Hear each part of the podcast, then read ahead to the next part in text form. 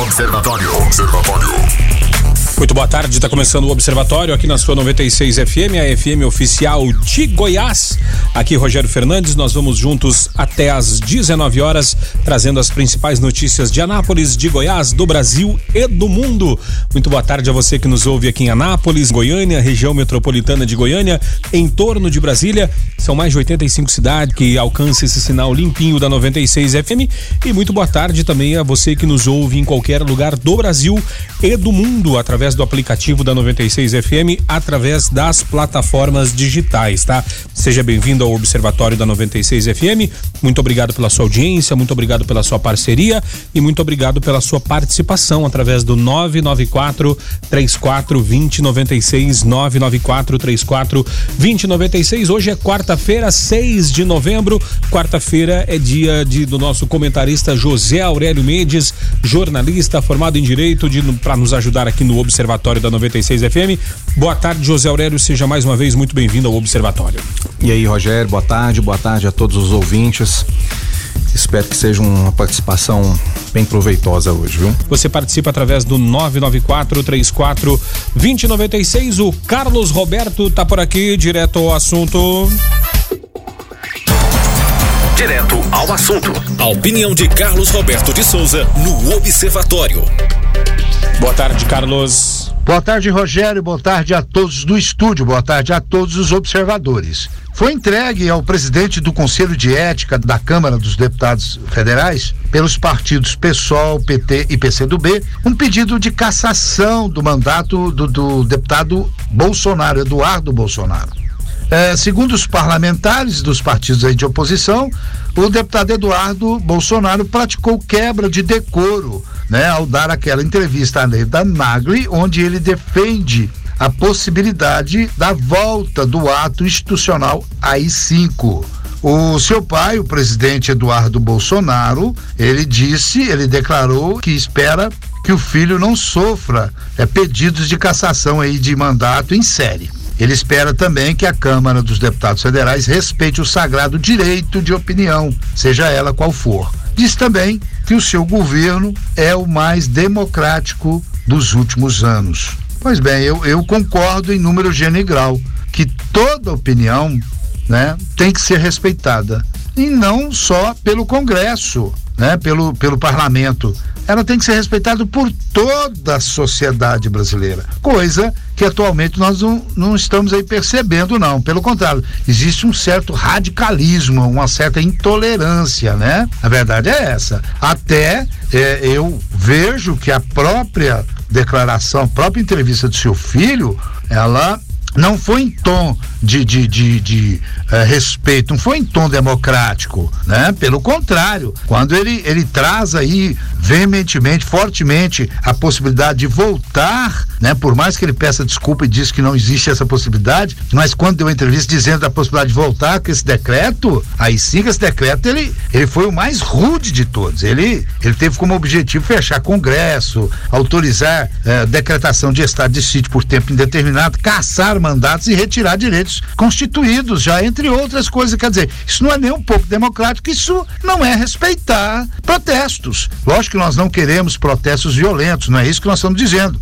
Mas ele não está uh, eh, eh, dando somente uma opinião, ele não está respeitando essa possibilidade, ou seja, ele quer punir também com um ato antidemocrático. Então é preciso se respeitar a democracia, né? Ele pode se colocar é, é, ao contrário de uma manifestação violenta, como eu me coloco também, mas respeitando a opinião de quem deseja protestar. Né? Enfim, eu vejo que num governo democrático, como seu pai diz que o governo dele é o mais democrático dos últimos tempos, ele precisa então fazer com que esse tipo de declaração seja polida. É, é preciso ele educar o seu filho, no mínimo, mas acima de tudo, é preciso ter respeito à democracia, coisa que o seu filho demonstrou não ter. Então, para isso tem que haver punição, sim, porque na verdade, pau que bate em Chico também tem que bater em Francisco. Fiquem todos com Deus, ademã, que eu vou em frente de leve.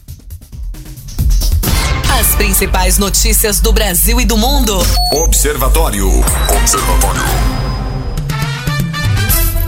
José Aurélio, ouvindo o comentário do Carlos aqui, era de se esperar, né, que a oposição fosse usar essa fala no meu ponto de vista, infeliz do Eduardo Bolsonaro uh, eh, para pedir cassação dele. Agora vai ficar. Eu acho que não vai dar nada, assim, mas é, atrapalha, né? É, eles não vão perder a oportunidade, né? E eu também compactuo aí da sua opinião. Acho que foi uma. É, foi uma fala infeliz, realmente, né? Porque se a gente for analisar, assim, vamos dizer, né? O Bolsonaro tem o apoio popular. Vamos dizer que, que tenha. É, quem apoia o Bolsonaro, mesmo quem apoia ele ser um cara combativo, né? É, não apoia, na sua maioria, os eleitores, a volta do governo do, do, da ditadura, né? Do governo militar. Então, assim, ninguém apoia um, o, o, Eduardo Bolsonaro falar assim, vamos né, trazer de volta o AI-5. É, muito, é uma minoria muito pequena que vai apoiar. Porque o pessoal quer que o Brasil tenha jeito, mas quer que o Brasil tenha jeito sem a ditadura, né? É, usando os termos aí que o pessoal está falando. Então, assim, quando ele vai para esse extremismo, aí ele vai perdendo apoio popular. Então, por isso que eu acho que não vai, acho que não vai chegar nesse ponto, né? É, são uns políticos assim meio esquentados, né? Ele, o, o Bolsonaro, então de certo ele estava contrariado com alguma coisa e já partiu para cima. E eu já sou mais da linha assim, tudo bem, você pode ter ideias é, de direita, né? Mas você tem que saber argumentar e não pode perder a cabeça e partindo para esse lado, não. Eu acho que essa é a posição, assim, da maior parte dos eleitores que apoiam o Bolsonaro. Eles não seguem o Bolsonaro quando vai indo para esse extremo aí. E, né, aos poucos ele vai percebendo isso, mas quando a gente pensa que tá tudo bem, ele, os filhos, aí solta mais uma. Então, assim, não sei até quando os apoiadores do Bolsonaro vão ficar assim tão fiéis diante desse, né? Pensa que tá resolvida uma situação, vem outra e tal, não sei, né? Muito polêmico isso aí, infeliz. E olha só essa notícia, José Aurélio. O Chevrolet convoca recall de todas as unidades do Onix Plus 2020 por risco de incêndio. O procedimento acontece depois que a marca suspendeu as entregas do sedã. Ao menos dois casos de incêndio foram, re, foram registrados desde o lançamento em setembro. Esse Onix é aquele que está tendo a, a campanha agora que sedãzinha Onix, né? Que é o hatch agora com bundinha, né? Sedã, né? Ficou muito bonito mas com esse problema, né? Você que você tem o seu carro é da Chevrolet, né, José Aurélio? Você Isso. já passou por problemas de incêndio dentro do seu Cruze ou não? Não, não, não. É um ótimo carro, gosto da marca Chevrolet, inclusive. E o recall é um hábito, né, das empresas. É, é um hábito, inclusive, que eu já li a respeito. É, por mais assim que pareça ser um problema, mas no final das contas a empresa de acordo com esse artigo que eu li, ela acaba lucrando com essas divulgações. É claro que é, não, não, não devem ser muitas, né? Mas em termos de credibilidade, a empresa lucra se ela solta um recall é, esporadicamente aí, porque mostra preocupação também. Né? Isso, os consumidores eles entendem como, olha, é, nada é perfeito, né? Tivemos um pequeno problema aqui, pode ser que nem seja o seu caso, mas por via das dúvidas, você traz seu carro aqui pra gente dar uma olhada. E nessas idas também lá, o Rogério, é, acaba o consumidor é, adquirindo um acessório e tal. Então, assim, é um misto de é, executar boas práticas comerciais, né? Com a possibilidade, de repente, até de é, efetuar a venda de mais alguma coisa, né? Pro, pro cliente. Mas é, eu mesmo já tive, já tive um recall, inclusive recente, foi no começo do ano. É, para poder fazer um ajuste na é, no airbag. Então, assim, para você ver que é comum mesmo. Só que foi a primeira vez, né? Eu sempre tinha ouvido falar em recall e tal, mas foi a primeira vez que o recall chegou até um, um veículo meu. E é rápido, se é bem atendido, né? O problema fica resolvido.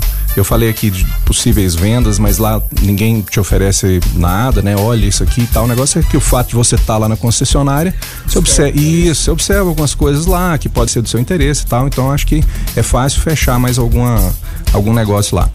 E as empresas não se privam, né? É, vira um problema. Acho que se fica depois comprovado que a empresa sabia de um, um defeito, é, não tomou essa providência e acontece um acidente, né? Indenizações e aí eu acho que é pior para a empresa. Nesse caso aí um software, né, Rogério? Você vê que o software hoje comanda tanto no carro que é, um simples erro ali de cálculo em determinadas situações pode levar o carro a assim se incendiar, né? Agora, o, o, legal, né, José Aurélio, que essa questão que tu falou do, do consumidor estar na concessionária é uma prática que uh, as concessionárias agora, né, as montadoras usam muito, né, nessa questão de dar cinco anos de garantia, seis anos de garantia, faz com que o cliente esteja uh, de tempo em tempo na concessionária e isso gera, lógico, além das revisões, né, gera novos negócios, uma vez que fideliza você lá dentro por mais tempo, né? Exatamente. Agora, a prática que a gente vê mais comum do brasileiro, né, não é nem só uma prática do Anapolino, não, mas o brasileiro, ele só costuma frequentar a concessionária enquanto ele está com a garantia do veículo porque eu não sei bem se as concessionárias elas têm muito serviço já com a é, prestando serviços da garantia, né, para os seus para os seus veículos. É, não sei se sobra muito pouco tempo para que ela é, dê uma certa atenção para a pessoa que não está na garantia. Eu digo isso porque assim é, parece que não há tanto interesse das concessionárias em atender o cliente que não está na garantia. Eu estou falando isso por causa dos preços. Se você levar o seu carro hoje para fazer uma revisão na concessionária, só se você tiver uma condição financeira muito robusta. Porque você leva na concessionária, vamos supor, você recebe ali um orçamento de 5 mil reais. Se você levar numa oficina boa, né, que vai utilizar inclusive é, peças muitas vezes originais e a mecânica de uma pessoa qualificada, você vai gastar dois mil reais, mil e quinhentos reais, isso é uma realidade, assim, não estou inventando isso aí não, eu, eu mesmo Sim. passei por isso várias vezes. Então, pelo fato de não ter um preço mais acessível ao serviço, às peças, parece que a concessionária não tem tanto interesse, só mesmo quando está dentro da garantia. É, muita gente gosta de ter o carro só dentro da garantia para poder usufruir sempre dos serviços da, da, concessionária, porque aí são mais em conta, são planejados e tal. Carro novo também não dá muita manutenção, mas acabou a garantia, Muita gente até vende o carro e quem pega também não vai mais na concessionária, não, vai num mecânico de, de confiança por causa disso. Né? preço, a demora para entregar também o seu veículo, né?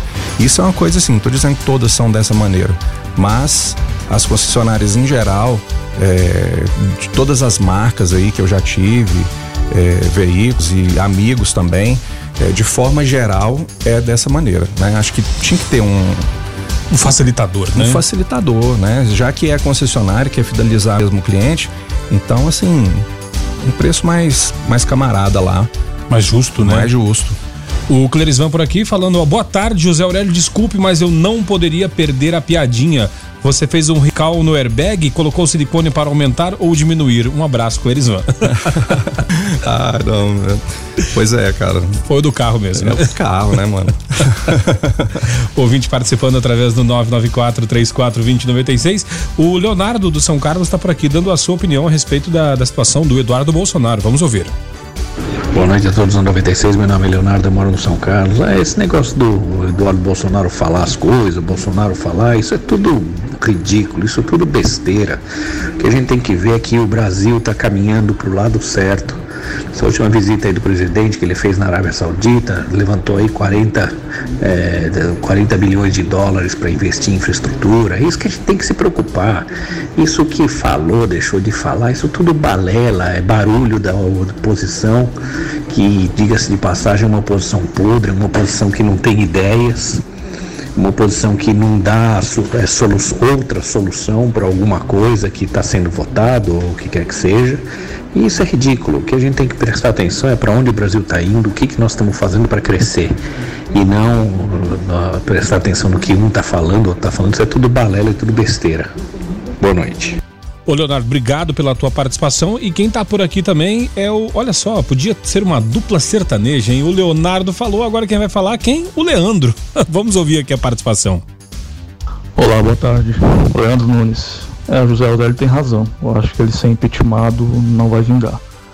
Mas isso demonstra mais uma vez, depois de 10 meses concluído, 300 dias de governabilidade, que o presidente não tem autoridade com os seis patetas. Embora ele não seja responsável pelo que os três falam ou publicam. Mas é um absurdo, por exemplo, o Carlos ter acesso ao Twitter dele, a senha, né? Enfim, o cara que era do baixo clero emergiu do cargo mais importante está se lambuzando. Aquela coisa, né? Quando come doce. Eu votei nele no segundo turno, mas arrependimentos acontecem. Um cara que é intelectualmente despreparado dá nisso.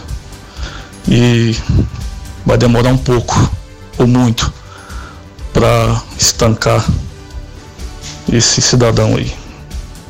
Bom, mas é isso. Boa tarde a todos, valeu. Boa tarde, obrigado Leandro Nunes. E aí, José Aurélio, depois da dupla Leandro e Leonardo falarem aqui oposições uh, antagonistas, né? É, mas assim, você vê que se você for analisar, é, são, são lados assim do mesmo prisma, sabe? É, o que falou por último aí foi o Leonardo, o Leandro. Leandro. Leandro, né? O, o Leandro tá certo aí nesse quesito aí de que é, ele era do baixo clero, né? Agora tem poder nas mãos e aí comeu melado demais, se lambuzou. Uh, não tem ainda aquele tato com o poder, né? Então se sente ameaçado e ameaça também usar o poder, seja é, falando como nesse caso aí, é, aquilo que muita gente né, de, de esquerda e mesmo pessoas do centro, algumas pessoas da direita também, é o meu caso mesmo, a hora que falar ah, é, AI-5, né? Eu não quero ouvir falar disso. Eu quero ouvir falar das coisas que o Leonardo, né, no começo aí disse, Sim. né? É, coisas boas do governo, coisas que, os, é, coisas que o governo está fazendo pelo Brasil. É esse tipo de notícia aí que a gente quer ver mais. E aí quando aparece uma fala dessa aí que eu considero infeliz, eu fico triste também, né? Porque é, são coisas que eu vivo esperando que acabe, sabe, Rogério? Mas aí toda semana tem uma coisinha desse tipo aí. A gente vai ficando triste, mas eu também torço pelo presidente, quero quero que ele mostre mais é, serviço do que essas, não só ele, mas os filhos também, né? É, essa postura mesmo de presidente, a gente, a gente gosta disso também. A gente não quer ele envolvido em tanta polêmica e tal. Espero que a paz chegue à família Bolsonaro o quanto antes. O ouvinte participando através do 994 34 2096 e olha só lá na Paraíba, hein? Gato, gato atrapalha gravação de repórter na Paraíba e viraliza na web. Ele falou: "Quero adotar", diz o jornalista. A cena foi registrada em uma delegacia de Campina Grande. O repórter pretende adotar o animal.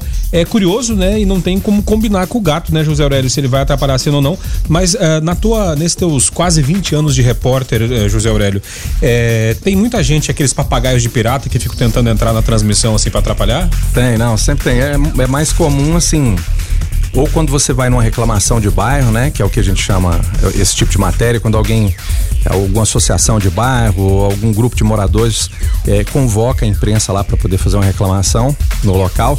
Então chega uma hora lá em que você pode ser que você esteja ao vivo, ou então você está gravando essa parte que o repórter aparece, que é chamada de passagem, né?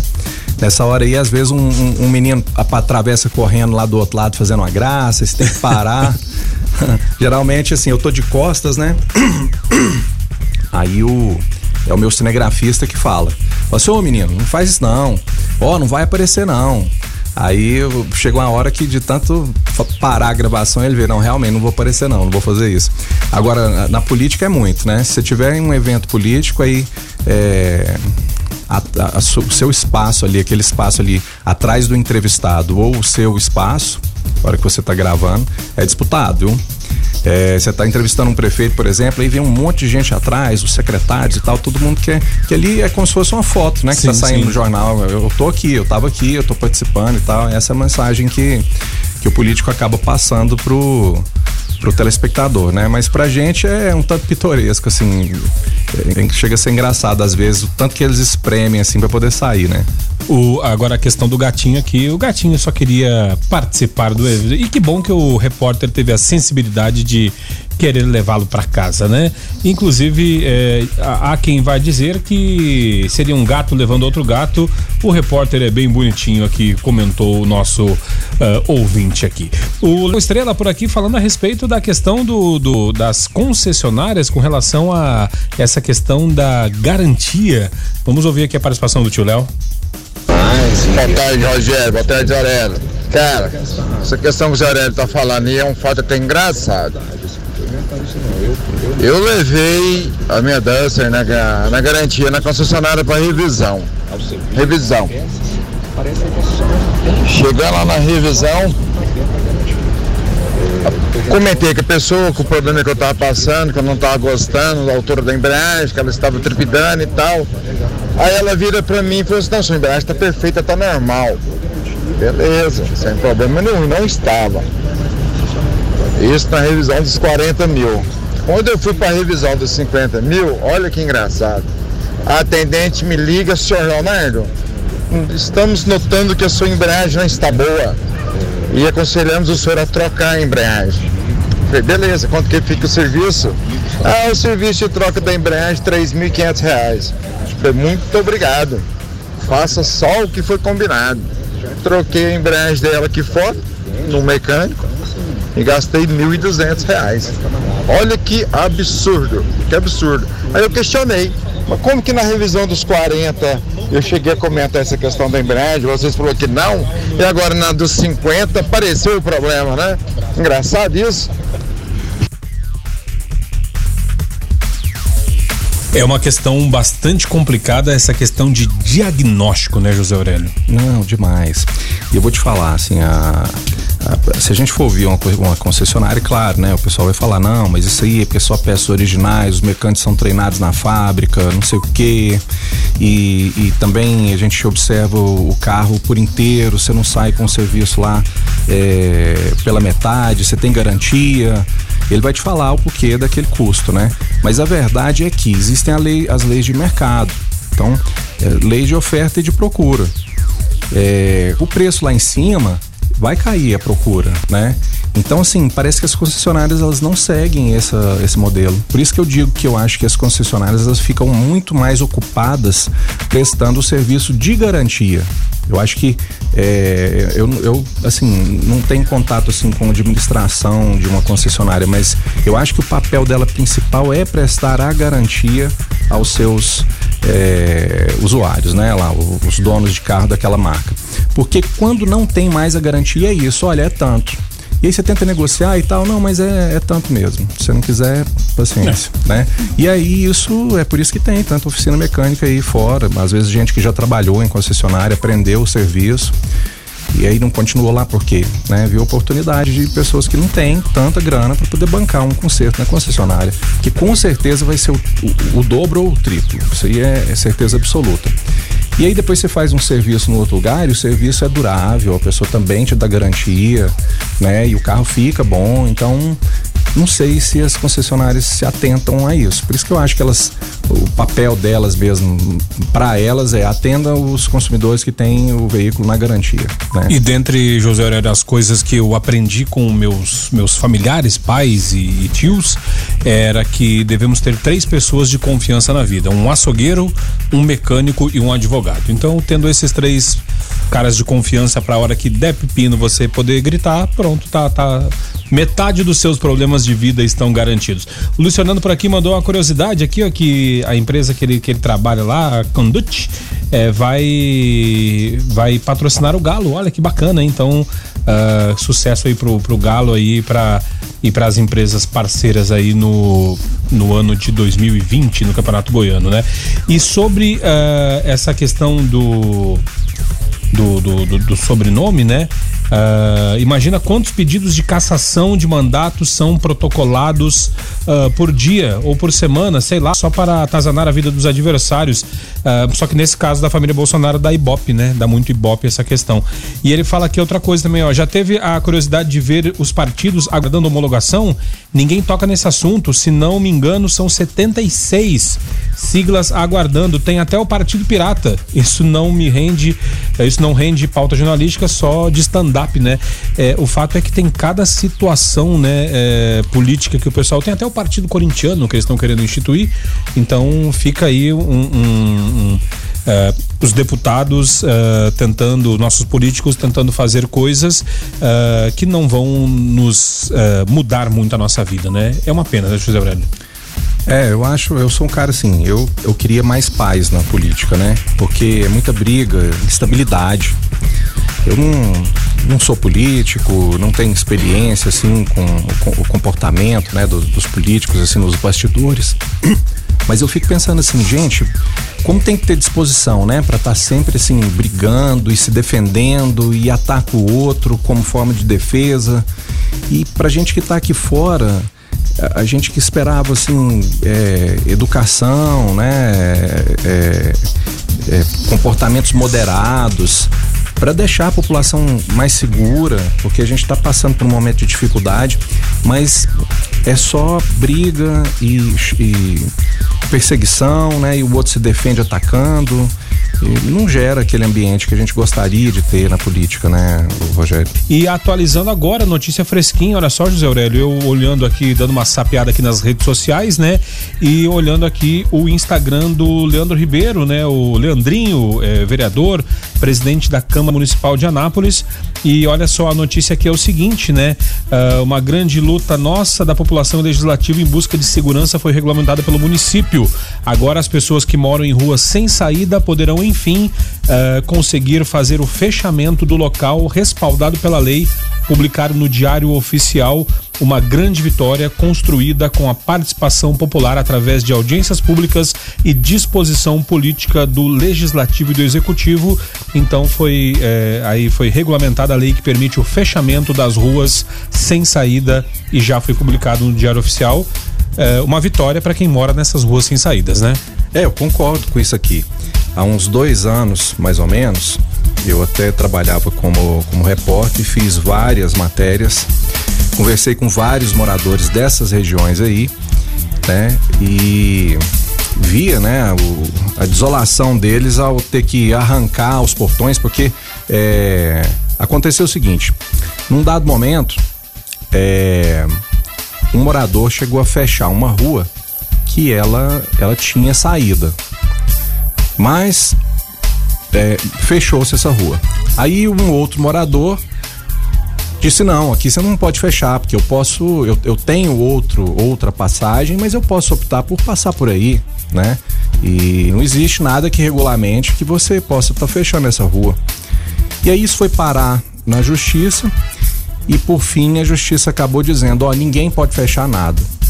Ah, mas eu já fechei, tem 10 anos já que é assim, tem 15 anos já que essa guarita aqui, esse portão, só tem a, a, algumas casas ali, ninguém tem interesse de passar por ali, não tem saída, só quem mora ali e tal, não. Vocês vão tirar tudo. Vai tirar o portão, vai tirar a guarita, não pode fechar a rua mais. E uma série de, morado, de, de conjuntos de moradores de ruas que tinha aqui em Anápolis foram obrigados a retirar lá aquele investimento que eles fizeram, que era em segurança. Algumas ruas eles fecharam para é, porque efetivamente haviam sido assaltados mais de uma vez, e os moradores se reuniram, fizeram aquela, aquela barreira lá de segurança, e outros, por quererem uma sensação melhor de segurança, é, acharam por bem também fechar, mas as ruas sem saída. Todos foram obrigados a retirar o que eles fizeram de instalação lá. E entrar na justiça e tal, e como não tinha uma lei regulamentando, eles não tinham respaldo e tinham que acatar a decisão anterior da justiça. Agora, né, fica decidido que eles podem sim fazer lá o, o, bloqueio, já que é uma rua que só dá acesso à casa deles. Mas aí já vem, me vem a dúvida, né, Rogério? Quem é que vai pagar pelos prejuízos que eles tiveram pela decisão anterior, né? Sim. Será que cabe alguma ação aí? Olha, prefeitura, mandaram que me retirar isso aqui, o procuradoria e tal. E agora, né? Quanto custou colocar, quanto custou tirar, quanto vai custar reinstalar? Com quem que vai ficar essa conta aí? É, a questão é que. Mas eu acho que dentro do, do, do, do dos, das percas e ganhos, né? Dos prós e contras, o fato de poder fechar novamente já já é uma vitória e. Fica resolvido. É, né? é, melhor assumir o prejuízo e ter mais segurança do que. Porque assim, não, não tem lógica, né? Se o cara não mora ali, vai passar ali para quê, né? É. Então, e outra coisa, se você é convidado, se você é parente, é vizinho, é amigo, pode entrar é, de Você boa. vai poder entrar de boa, não vai, não vai cercear o acesso de ninguém, né? Uh, participe aí através do 994 34 2096. Uh, ouvinte participando, trazendo a sua opinião. O nosso ouvinte, o Eduardo Lobo por aqui trazendo a sua participação. Vamos ouvir. Boa tarde, Eduardo, setor sul. O povo hoje em dia está preocupado com o mimimi. Estão esquecendo dos políticos antigos, os que não sabiam falar, que não era estudado, e os que era estudado ficava quieto, não falava, fazia as coisas erradas, né? E hoje em dia o povo está indo muito com a mídia todo jornalista está querendo um furo de reportagem. Estão querendo achar uma brecha para condenar o Bolsonaro, porque ou a família em si. Vamos ter um pensamento positivo, que acho que é todo mundo quer, ter fé, ver que vai mudar alguma coisa, porque estou muito preocupado com o que um fala, o outro fala. E falar não vai mudar nada. O importante é fazer as coisas. Obrigado. O Eduardo, obrigado. Nós que agradecemos a tua participação e lembrando da, da participação aqui do Eduardo, né? Da notícia do gato que atrapalhou o repórter e da nossa ouvinte Gabriela Lucena que falou esses dias de manhã é, no Foco 96. Eu lembrei, né? Ele falou do mimimi. Ela fala que se eu quisesse mimimi, eu comprava um gato gago. Pronto, resolvido. é verdade. Não, é, eu, eu, concordo com ele também, tem esse lado aí, mas é porque assim, né, quando a gente não gosta de uma coisa, a gente também tem que falar, né? Eu, particularmente, não vejo. É, não vejo ganhos em dizer que o certo agora era a volta do AI-5, né? O que, que, que, a gente ganharia com isso, né? Uma coisa pode ser evitada. Mas concordo sim que tem muita pegação no pé em relação à família Bolsonaro, né? O presidente tem muita oposição tal. Mas, né? Vai que, né? O cara fica falando aí, ah, AI-5, AI-5, vai que. Alguém né? fala, vamos fazer. Então, então assim, é correto também a sociedade deixar claro que não, né? Falou, não, não é isso que a gente quer, não. Ah, fez isso, fez aquilo, bom, fez, ótimo. É isso aí mesmo, estamos torcendo sim para dar tudo certo. Mas nesse falou isso aí, não concordo, né? Então, né? A gente tem que se manifestar também, até para dar o rumo, dar o, o, nosso, a nossa contribuição para o rumo que a gente quer levar ao Brasil, né? Uh, quem apareceu também no, no, no, cenário hoje, né? Agora, notícia fresquinha de uma hora atrás, o Geraldo Alckmin, né? O picolé de chuchu. É, e ele fala: olha, abre aspas, nosso presidencialismo é uma ditadura de mandato, diz Alckmin, né? É, o ex-governador de São Paulo e também candidato a, a, a presidente na última eleição, né? Inclusive teve menos votos que assim, foi decepcionante a campanha do Geraldo Alckmin, do que a Marina, se eu não me engano. É porque é, tinha expectativa, né? É, ele, dele, justamente, né? E defendeu nessa quarta-feira uma revisão no sistema político brasileiro, sem citar diretamente uma opção pelo parlamentarismo, mas elogiando o modelo parlamentarista de Portugal. O dirigente tucano defendeu que o sistema presidencialista não comporta a dinâmica política do Brasil. Nosso presidencialismo é uma ditadura de mandato, uma definição por quatro anos uh, que, se você cansa, só resolve com impeachment, que é uma coisa muito traumática, avaliou o Geraldo Alckmin, que para mim não tem muita relevância política mais, haja vista que o João Dória hoje é a figura do PSDB a nível nacional. Eu fico aqui, eu tava rindo aqui, é como um apelido pode pegar, né, Rogério? Picolé, esse picolé de chuchu aí foi uma. o povo é maldoso, né? Falar de picolé de chuchu, acho que nunca mais ninguém vai deixar de se referir a ele. Falou assim, sabe, ah, o Geraldo Alckmin, a pessoa, não, não tô lembrando. Não, picolé de chuchu. O picolé aí, de chuchu. Né? Maldade demais, né, na política. Tem. Até porque teve uma história como governador de São Paulo, mas é, não, enfim, de, deixa pra lá, né? já passou, né? Perdeu o time, né? 994 34 2096, você participa. O nosso ouvinte aqui, o Cle, Cleudimar de Goiânia, também trazendo a sua participação. Vamos ouvir a participação do Cleudimar. Boa tarde, galera da 96 FM. Aqui é o Cleudimar de Goiânia. Eu queria deixar um questionamento para todos os ouvintes e também para vocês aí da mesa. Essa política neoliberal, né, privatista de Estado mínimo, né, o Paulo Guedes seguindo a cartilha de Chicago, né, a, né, a escola neoliberal, será que isso aí também não seria uma utopia ultrapassada? A Ada Smith deve estar remoendo no túmulo, aonde a gente sabe que países como a Noruega, Dinamarca, Suécia têm hoje, né, uma certa um certo desenvolvimento humano em DH, né, políticas públicas, combate à desigualdade social, onde mostra os melhores números de acesso à educação, à saúde, à segurança, distribuição de renda, distribuição de riqueza, através de um forte investimento do Estado, Estado social que vai além da educação, da saúde, da segurança e promove políticas públicas e distribuindo riqueza. Isso não é um Estado socialista inchado, isso não é um comunismo, a revolução dos trabalhadores, isso é a social-democracia centro-esquerda, que é o melhor modelo econômico, político e social que já foi é, implantado em toda a sociedade é, moderna. Enfim, deixar esse questionamento se esse neoliberalismo não é tão moderno como os né, grande parte da população e dos economistas acredita. Muito obrigado. Obrigado, Cleudimar. Uh, obrigado pela sua audiência aí em Goiânia e obrigado a todos que nos ouvem uh, tá fora aqui de Anápolis, né, através do aplicativo ou através da, dessas 85 cidades que alcança a antena da 96. É, essa questão de neoliberalismo é, é, agora não, assim, seria a hora, né? E Paulo Guedes está sendo de fato um neoliberal?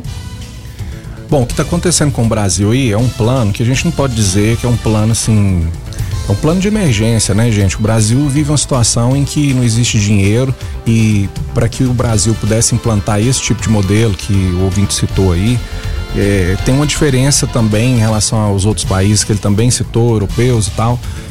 É, lá, Rogério, a educação é prioridade. Então, assim, o sistema funciona porque todo mundo é educado e todo mundo está comprometido dentro de uma consciência social, entendeu? É, o pessoal, assim, tá mais evoluído. Aqui no Brasil, a gente é como se a gente estivesse construindo aqui uma política assim básica para tirar o carro da lama. Lá eles já estão com uma política assim, tanto a parte liberal quanto a parte é, democrata, né? Vamos, vamos dizer assim, é, estão mais, mais próximos uns do, um do outro. Não, existem extremos. É como se é, a gente tem lá para exemplificar para o ouvinte, nos Estados Unidos a gente tem o Partido Republicano e o Democrata, né? E na Europa é mais ou menos esquerda, direita, eles estão muito mais próximos do centro, eles têm as qualidades da direita e as qualidades da esquerda trabalhando é, num plano num plano mais aproximado um dos dois elimina-se os extremos, né? As pessoas vão tendo mais é, condição de analisar as coisas por conta da educação e aí as políticas fluem melhor. No caso do Brasil, você tem uma alta taxa aí de analfabetismo funcional, estamos é, com desemprego, agora que está começando a resolver o problema da, da previdência, né? O Brasil não tem essa infraestrutura para implementar é, esse tipo de política ainda porque são políticas muito cheias de direitos, mas direitos para pessoas que são muito conscientes também em relação a como vão utilizar esses direitos. É como se o Brasil tivesse atrasado aí uns 100 anos, não que a política do Paulo Guedes não esteja correta, é, na verdade eu acredito que esteja sim, porque é o remédio que ele precisa aplicar hoje na economia do Brasil. Quem sabe a gente ainda chegue lá, né? Mas sem um investimento maciço em educação, com é, uma série de de coisas ligadas a isso, o Brasil não vai, não vai ter condições de um dia a, aplicar esse tipo de política pública que vai, vai ouvir tanto direita quanto esquerda e vai pegar o melhor dos dois e fazer um, um, um governo da forma como ele citou aí. Uh, ouvinte falando, olha, uh, será que se for criado, homologado o partido corintiano, Lula deixa o PT? não, não sabemos, né? Vai. Seria uma alternativa, né? Virar o presidente, né, do, do Corinthians. É, justamente, né? E também fala, ó, essa música, né, estranho, é boa para ilustrar o nosso momento político. É tudo estranho, né? Uh, justamente. Uh, você participa através do 994 34 2096 e olha só, né? É, aconteceu o leilão, né? Uh, da, do pré-sal, né? E o governo vai apoiar fim de preferência da Petrobras no pré-sal para a Agência Nacional do Petróleo, o benefício estatal pode ter afugentado estrangeiras do mega leilão dessa quarta. Teve gente falando que foi um sucesso, o Maia já falou que não foi tão um sucesso assim. O fato é que são vários pontos de vista de um mesmo de um mesmo caso, né, José Aurélio? Olha, tem uma coisa que eu achei interessante, um comentário que eu li a esse respeito aí, era do seguinte, que quando a Petrobras ela é, ela tem a obrigação, né, de, de ter essa preferência. Em alguns, é, em alguns artigos eu li que ela teria que ter uma preferência de pelo menos 30% em relação às parcerias com outras empresas e tal, ou na compra, né? Da, na, na, em levar esse leilão. E eu vi uma análise em que diz que o governo acerta nessa medida aí pelo seguinte, quando a empresa ela tem obrigação de participação, ela junto com a sua parceira, ela assume tanto os ganhos quanto os prejuízos. Então existem alguns campos, alguns poços em que o risco de dar errado é considerável, né? E por causa disso algumas empresas não se interessam e isso aí poderia cair no colo lá da, da Petrobras. E ela não tendo essa obrigatoriedade, ela tem como fazer uma análise mais criteriosa do ponto de vista técnico, porque os técnicos da Petrobras podem dizer, olha, isso aí não é interessante para a gente, né? Existe uma possibilidade de risco aí maior ou custos que, que seriam é, estariam se aproximando ali dos da, da, renda que aquilo ia poder proporcionar ou mesmo prejuízos, né? Então dessa aí nós não vamos participar, deixa isso aí para iniciativa privada. Um, uma coisa prudente a se fazer com o, o, dinheiro público, né, Rogério? É, porque ter que entrar em todas é, não quer dizer que vai dar lucro em todas, né? Haja vista a Ike Batista, né, que é, vendeu terrenos na Lua, né, quando se tratava de petróleo e muita gente perdeu dinheiro, inclusive ele perdeu muito dinheiro né, nessa questão do petróleo, então há de se ter bom senso, né?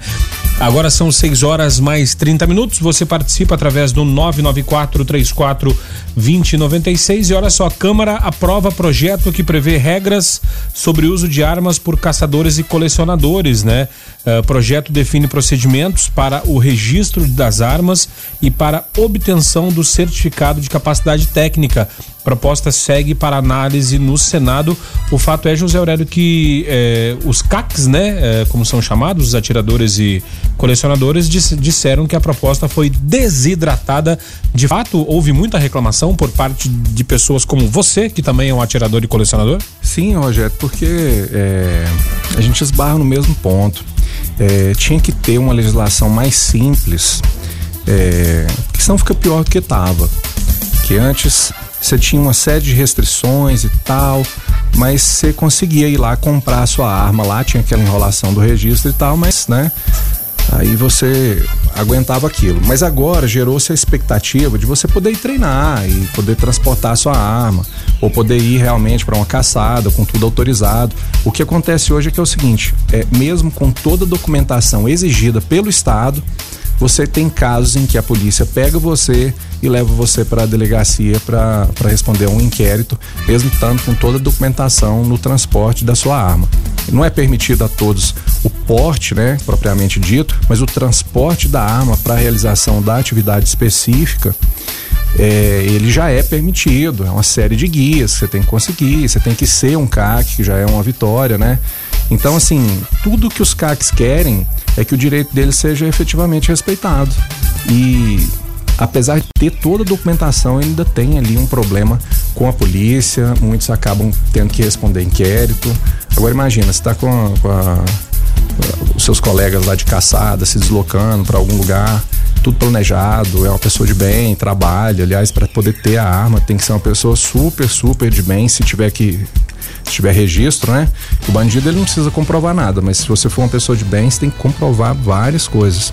E mesmo assim tem que passar por um constrangimento, acabar às vezes na delegacia, é, num, na pior das hipóteses, aí, ser recolhido para um presídio. Já pensou uma coisa dessa acontecendo com uma pessoa de bem? Nunca, nunca foi, às vezes nunca pisou na delegacia nem para registrar uma ocorrência. E é o que tem acontecido aí em várias cidades brasileiras. É disso que parte a revolta e era o que a gente pretendia era que isso fosse resolvido, né? É, com essa legislação, mas não foi, infelizmente. Até agora não, né? Mas isso aí, Rogério, é o seguinte: o que a gente discute lá é que é uma proposta ainda em andamento, não está resolvido dessa maneira aí.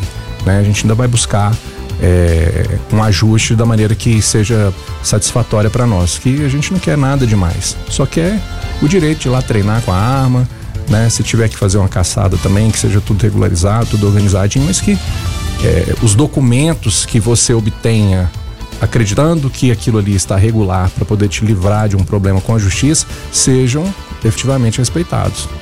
E o, e o interessante é que ainda vai para o Senado, então aguardemos né, se o Senado vai uh, pode sugerir mudança no texto e, e mandar de volta, né? Então, uh, participe aí através do 994 34 2096, dê a sua opinião, nos ajude a fazer o observatório de hoje, quarta-feira. Tá chegando por aqui o Onésimo Neto com Igreja em Ação. Boa noite, Onésimo. Boa noite, Rogério Fernandes. Boa noite a todos que nos acompanham. Nesta quarta-feira, em sua catequese na Praça de São Pedro, no Vaticano, o pontífice deu prosseguimento às reflexões sobre o livro dos Atos dos Apóstolos, comentando o capítulo 17. O trecho narra a chegada de Paulo ao coração da Grécia. Ali, o apóstolo tem um impacto com o paganismo, mas ao invés de fugir, busca uma ponte para dialogar com aquela cultura, reunindo-se com as pessoas mais significativas. Paulo não olha a cidade de Atenas e o mundo pagão com hostilidade, mas com os olhos da fé, explicou Francisco. No coração de uma das instituições mais célebres do mundo antigo, o Areópago, o apóstolo realiza um extraordinário exemplo de inculturação da mensagem da fé. Anuncia Jesus Cristo aos adoradores de ídolos e não o faz agredindo, mas fazendo ponte, comentou o Santo Padre. Em seu discurso, o Papa observa que o apóstolo se inspira no altar da cidade, dedicado a um Deus desconhecido, para então anunciar aquele que os homens ignoram. O ignorado conhecido, disse Pontífice, citando uma expressão de Bento XVI, convida todos a irem além dos tempos da ignorância e optarem pela conversão em vista do juízo iminente.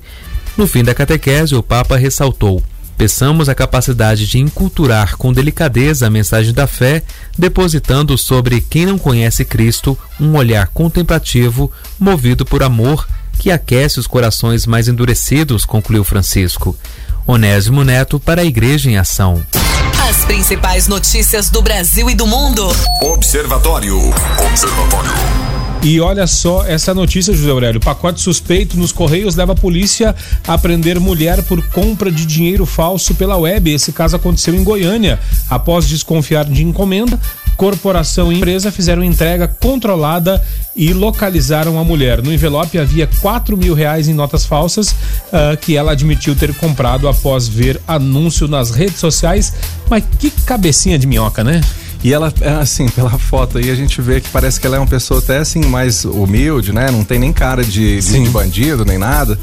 É, acredito que ela caiu numa dessas aí que a gente está acostumado a ver, né? Até compartilha aqui com o ouvinte, deve, deve compartilhar do que eu vou falar aqui. A gente está num grupo de WhatsApp, de repente aparece lá uma propaganda, compre dinheiro falso e tal, tantos mil, é, no caso, ela pagou pouco mais de 800 reais por 4 mil, né? é, falsificado. Notas de 100, notas de 25 e notas de 10 reais. É, aparece lá, compre notas e tal, tantos mil reais, tantos reais de verdade, né? E aí passa um pouquinho o, o, o número de telefone vai e some, a, a propaganda vai e some do, daquele lugar. Mas você vê essa propaganda no Facebook, você vê essa propaganda de dinheiro falso aí para você comprar é, toda hora. Eu até fico pensando assim, uai, gente, mas não tem como a polícia pegar isso aí, né? Uma pessoa oferecendo assim na rede. E ela deve ter anotado o telefone lá e entrou em contato e quer o dinheiro. E a polícia já tá ligada, né, nesse movimento. E, e, o que eu achei mais assim pesado foi o seguinte: às vezes a pessoa fala, ah, eu não sei o que fiz o, o dinheiro, eu tô só comprando. Nesse caso aí é diferente do usuário de drogas, né? Que às vezes o usuário de drogas compra, a hora que a polícia vem e fala, não, eu sou só usuário. Nesse caso aí, a pena para quem adquire moeda falsa é, pode chegar a 12 anos de prisão. Caramba. É, é assim, a, a para compensar a dificuldade na fiscalização, o governo vai e manda uma pena bem pesada mesmo. Fala assim, ó, pode ser que ele não te pegue não, mas se a gente pegar, né? A pena é essa, 12 anos, até 12 anos, de 4 a 12 anos de, de prisão. E nesse tipo de, de crime aí, né, que é com, crime contra a economia popular, falsificação de dinheiro, esse crime aí é. Eles fazem questão de dar punições para servir de exemplo, viu, Rogério? Eu não sei como que ela vai sair dessa, não. Agora, o, o fato é que a gente sabe que final do ano, né, aumentam as vendas aí, Black Friday, final de ano, enfim. E você, comerciante, ou até você que, é, se alguém vir na rua e falar, ah, troca para mim essa nota aqui e tal, tem que ficar atento, uh, uma vez de que eles vão tentar desovar e trocar esse dinheiro, né? Isso. Engraçado que quando a gente vai passar uma nota, né, não tem um que não olha. Quando é uma nota de 50 Sim. ou de 100 reais, a pessoa fica lá examinando e você fica lá tenso, assim, uai, gente, mas se for falso, o que vai acontecer comigo? Eu, eu, eu recebi isso aí, eu, nem eu olhei, né? Aí quando ela no caixa do supermercado, quando ela baixa a nota e guarda assim, você falou, tudo certo. Men menos... Mesmo quem não, nem, quem, mesmo quem não deve, fica lá tenso, né? Falando é assim, porque... assim, uai, mas É verdadeira, menina. Pode A- guardar aí. A sensação é a sensação é quase aquela quando você vai passar o cartão e fica ali processando, processando. Demais, é a mesma sensação. Você já mordeu ali o picolé, entendeu? Não tem volta. Você tá sem e aí dinheiro, o só com negócio tá cartão. lá, processando, processando, e eu assim, ai meu Deus, será que esse trem vai aparecer o que aí agora? Tá certo. 994-34-2096, você participa, o ouvinte falando aqui, ó, tô esperando uma Black Friday de pastel. Eu também. Eu também, né? Afinal de contas, agora tem Black Friday pra tudo. E, inclusive, a Black Friday, que era só um dia, os- o, o comércio brasileiro prostituiu a data e agora é o mês inteiro de oferta, mas de oferta mesmo é só no finalzinho, né? O restante é só ah, ofertas ah, normais, ah, ah, as ofertas que a gente já tá acostumado, né? Ah, agora são 6 horas mais 52 minutos, o observatório partindo para o finalzinho, né? A nossa ouvinte, a Luciane, está por aqui trazendo a sua participação. Vamos ouvir. Boa noite, Rogério. Boa noite, doutora. Ah, O que que acontece? Esse tipo de situação só acontece por uma palavrinha chamada ganância. O ser humano é muito ganancioso e o brasileiro adora levar vantagem. É isso que a gente vê muitos golpes, muitas situações embaraçosas por conta disso. Se não existisse, não tinha oferta. Se ninguém comprasse, talvez parassem de oferecer, né? A gente tem que ficar muito atento, principalmente esse final de ano, porque tá tendo muito derramamento de nota falsa e muito golpe também. Boa noite. Aí, obrigado a Luciane, que é uma pessoa que entende de, de cifras, uma vez que é bancária, né? Então, ah, se, se tem, se ela falou que tem muita nota falsa aí, eu acredito e assino embaixo. Não, também tem, eu também acredito, porque é como eu te falei, a oferta tá grande demais. E ela falou uma coisa aí que, nossa, é, é a base de todos os problemas, viu, Rogério? Se a pessoa não compra uma peça de carro roubada, não tem roubo de carro. Para quem que o ladrão vai vender a peça, entendeu? Então, assim, se a pessoa não compra a droga, ela não sustenta o, o mecanismo do tráfico, né? Então, é, se todo mundo tivesse um pouco mais de consciência, se não fosse atrás de adquirir uma, uma nota roubada, né, você não estaria sustentando toda essa oferta aí que a gente vê nas redes sociais. Tem toda a razão e é aí que está a chave da evolução da sociedade, que até que eu falei mais, mais para trás ali. É aí que eu falo de educação, é, de consciência, consciência coletiva. É o que falta no Brasil muito. É, a gente tem, tem até um ditado que fala, né, que enquanto existir estrada de chão, enquanto existir, eu não lembro do ditado, né, vai É, existir enquanto- gente caindo em golpe, né? Isso, é enquanto existir cavalo, São Jorge não anda a pé. Também. Também. Mas o, o fato é que agora a, a questão que fica aqui é saber se essa menina, essa menina né, é, foi vítima. é, a carinha dela aqui na. Tirando aqui a, a foto aqui no banner da Polícia Civil ali, é a cara de tadinha, né? Mas na hora que ela fosse passar a nota, imagina você, comerciante, né, recebendo uma nota de 100 reais de uma pilantrinha que nem essa aqui, né? Mais de uma, né? Pensa no prejuízo. Justamente. é, não, e o pior é o seguinte, né? Você perde a mercadoria e perde o toco, né? Não, e se brincar é até investigado ainda pela polícia, né? Justamente. E pela né? foto aí, pelo menos as notas de 100 reais aí parecem bem, bem reais, viu? É, o assim, nesse final de ano, né, uma vez que às vezes a gente na correria perde o tato ali, é, não é um bom investimento comprar aquela canetinha, né, comprar aquela, aquela luz de neon, é, fazer fazer esses testes, tudo, não deixar de, de verificar porque é prejuízo se se pegar, né, José Aurélio? É, realmente, vamos desejar boa sorte aí aos comerciantes, que eles possam ter a calma necessária para identificar essas notas aí, porque como você falou, vai rolar muito, viu? É, dito isso, então a gente vai encerrando o observatório de hoje. Deixa eu agradecer demais aqui a participação do ouvinte, né? Que nos ajudou através do 994342096. É, se você quiser ouvir novamente eh, esse programa, você pode eh, ouvir através lá do podcast, né? No Spotify. Procura lá Rádio 96 FM Anápolis. Rádio 96 FM Anápolis e você vai achar lá ah, o podcast do Foco, do Observatório, do Hora da Merenda e do Se Liga Aí uh, todos os programas aqui da 96 FM, tá? Você pode ouvir lá com calma, tranquilo, caso você tenha perdido alguma parte desse programa. José Aurélio, então foi bacana demais. Até quarta-feira que vem, meu querido. Até, Rogério. Vai passar rápido, viu? Vai ser rapidão, né? Uh, deixa eu agradecer então aqui a parceria de você que nos ajudou, né? E o Observatório vai ficando por aqui com trabalhos técnicos e apresentação de Rogério Fernandes. O Observatório hoje, quarta-feira, com comentários de José Aurélio Mendes. A, cor, a produção é do Lucas Almeida e do Eber Witt. A coordenação artística do Francisco Alves Pereira, o Chicão. A direção comercial do Carlos Roberto de Souza. Direção geral de Vitor Almeida França. Eu volto amanhã às seis da manhã no Foco 96. Na sequência, você fica com a Gabi Moraes no Conectado. Fiquem todos com Deus. Paz e bem. Observatório 96 FM.